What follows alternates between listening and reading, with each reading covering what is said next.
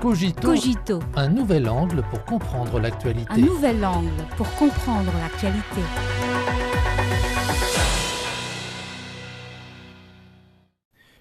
Bienvenue à Cogito.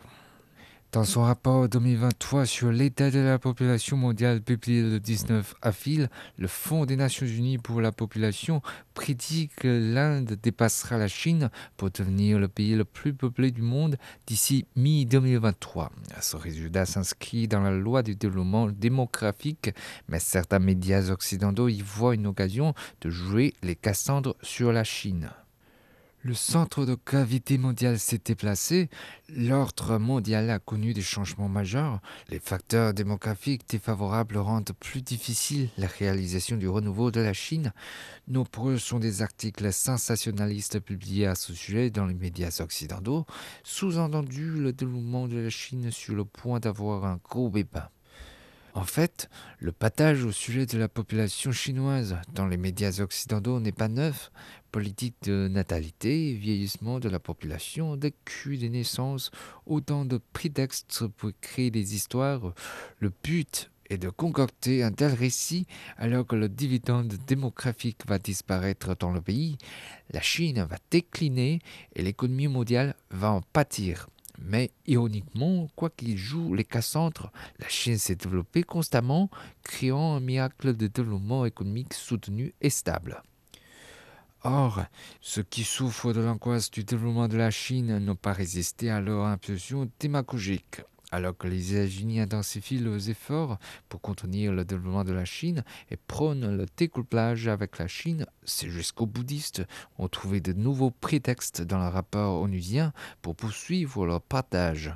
Sans savant, ils ont continué de jouer les Cassandres sur la Chine dans le but d'encourager la délocalisation hors de Chine et donner de l'eau au moulin aux preneurs du découplage. L'objectif ultime est de supprimer l'élan de développement de la Chine.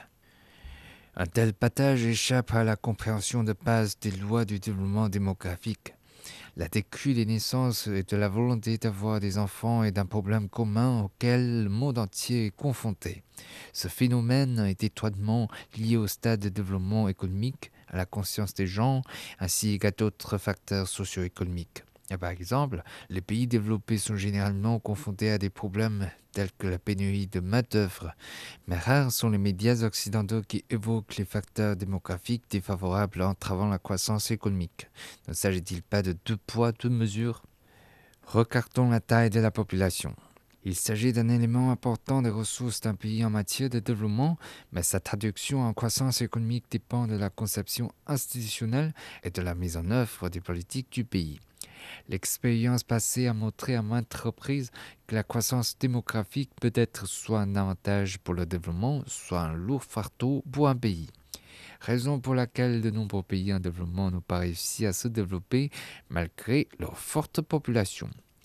En 2019, le Premier ministre indien Narendra Modi s'est inquiété de l'explosion démographique de son pays. Pour reprendre ses propos, si les gens ne sont pas éduqués et en bonne santé, ni les familles ni le pays ne sont heureux. La Chine est une puissance démographique. Depuis la mise en œuvre de sa politique de réforme et d'ouverture, en particulier après son adhésion à l'Organisation mondiale du commerce, le pays a pleinement joui d'un dividende démographique. À l'heure actuelle, la Chine passe à l'étape de développement centrée sur la qualité, l'innovation devenant la clé de son développement futur. Donc, les perspectives de développement de la Chine ne peuvent être jugées sur le seul indicateur de la taille de la population, mais plutôt sur la qualité de la croissance économique. La croissance de 4,5% de l'économie chinoise au cours du premier trimestre de cette année en dit long. De même, lorsque l'on considère le dividende démographique de la Chine, il est important de tenir compte de l'agrégat de la population, mais aussi de sa qualité. À l'heure actuelle, la Chine dispose d'une main-d'œuvre de près de 900 millions de personnes, avec plus de 15 millions de nouveaux arrivés sur le marché du travail chaque année. Et l'abondance des ressources humaines reste l'avantage exceptionnel de la Chine. Plus important encore, la Chine compte plus de 240 millions de personnes ayant fait des études supérieures et la durée moyenne des études des nouveaux arrivants sur le marché du travail est désormais de 14 ans.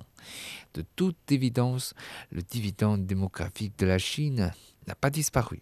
De plus, le pays jouit désormais du dividende des talents et la dynamique de son développement reste forte. Les Occidentaux qui avaient créé des histoires au sujet de la population chinoise ont fini par se faire gifler par la réalité. Cette fois-ci, leur patage médiatique ne réussira pas non plus.